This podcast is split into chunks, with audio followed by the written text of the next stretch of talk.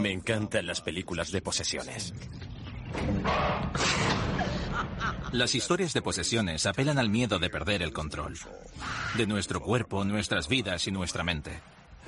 Un día somos nosotros y al siguiente unos lunáticos enfurecidos que conjuran lenguas arcanas y obscenidades.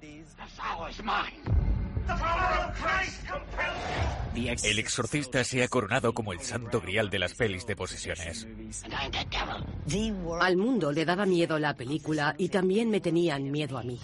La profecía es sin duda mi película de terror favorita. Es que los niños dan mal rollo de manera natural. Tu familiar no es quien creías. Y hemos visto este maravilloso recurso en las dos películas de posesión infernal. Si tu novia poseída te muerde la mano, solo esa parte de tu cuerpo estará poseída y te atacará.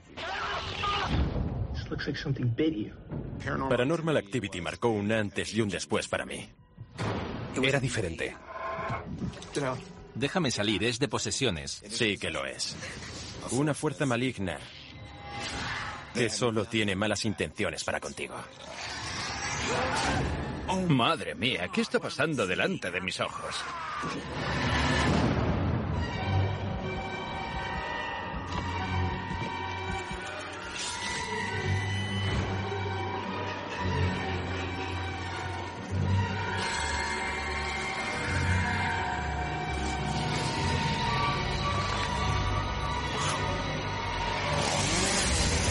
La historia del terror. Demonios. El miedo a que un demonio posea nuestro cuerpo y nos obligue a hacer cosas horribles lleva milenios aterrando a la humanidad.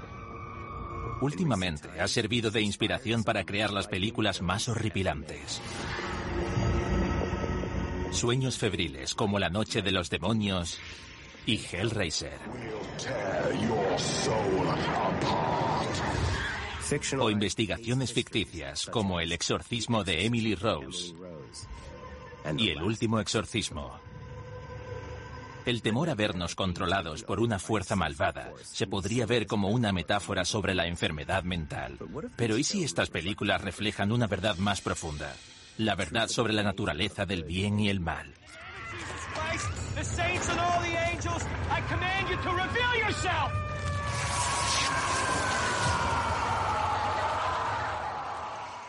Los demonios existen. Estamos acostumbrados a ver el mundo en pocas dimensiones, espacio y tiempo, relación y aspecto. Pero hay mucho más en nuestro universo de lo que ven nuestros ojos. Aunque estos miedos son antiguos, las películas sobre posesiones demoníacas son un fenómeno relativamente reciente. Desde los años 30 a los 60, el Código Cinematográfico de Autocensura de Hollywood estableció unas normas estrictas sobre el contenido. There is no room on the screen at any time for pictures which offend against common decency. Aparte de la película sueca La brujería a través de los tiempos, de 1922, las posesiones no aparecieron en pantalla hasta 1973. El año de El Exorcista. Sin duda, el exorcista se ha coronado como el santo grial de las pelis de posesiones. El exorcista trata de un cura que lleva años luchando contra unos demonios.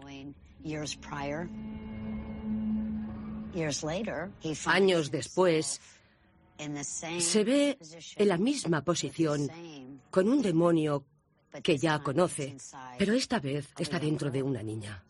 Todo era un complot para que el padre Merrin se enfrentase con él cara a cara. El personaje de Linda Blair, Regan, se vuelve otra persona por culpa del demonio que lleva dentro.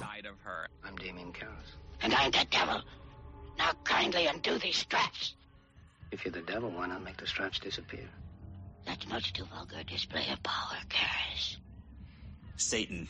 Satán interpreta a Satán. Bueno, no sé si era uno o varios demonios. ¿Qué más da? La actriz es quien nos vende la idea de posesión. Hay que ser un gran actor para hacer de alguien que está poseído.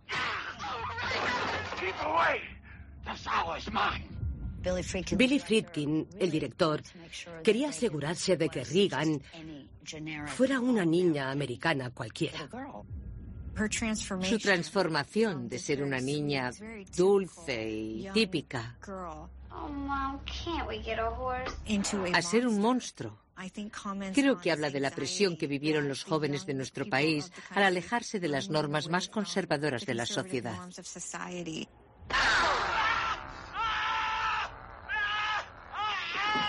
Era 1973. Acabábamos de salir de Vietnam y el movimiento hippie estaba todavía en auge. Estaba claro que existía una agitación puramente social y un conflicto generacional. Es una madre que intenta adaptarse a su hija, que se acaba de convertir en otra cosa. Así se sintieron muchísimos padres.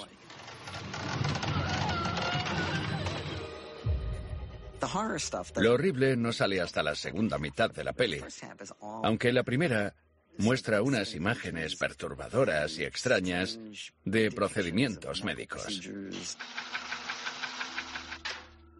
No solo es que la ciencia médica sea incorrecta, es que es incluso destructiva para la niña. La religión era la única respuesta. Y cuando por fin salen las cosas que dan miedo, el público ya está desensibilizado. La película ya los ha atrapado. Es muy manipuladora. Y no es buena en el sentido de que no trata bien a su público. Siempre que la cámara recorre el pasillo hacia la puerta, el público se debate entre el quiero y no quiero entrar en esa habitación.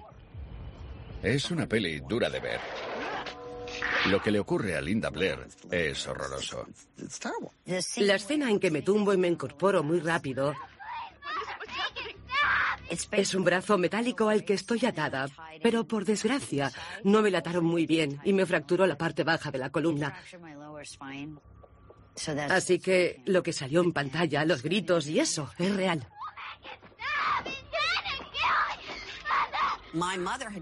Llamaron a mi madre para preguntarle si yo podía hacer una prueba para el exorcista. Y le respondió, eh, no, claro que no. Cuando cumplí 15 años, la fuimos a ver. El exorcista.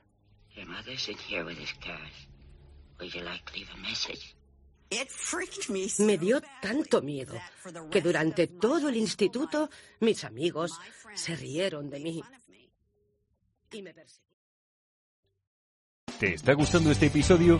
Hazte fan desde el botón Apoyar del podcast de Nivos.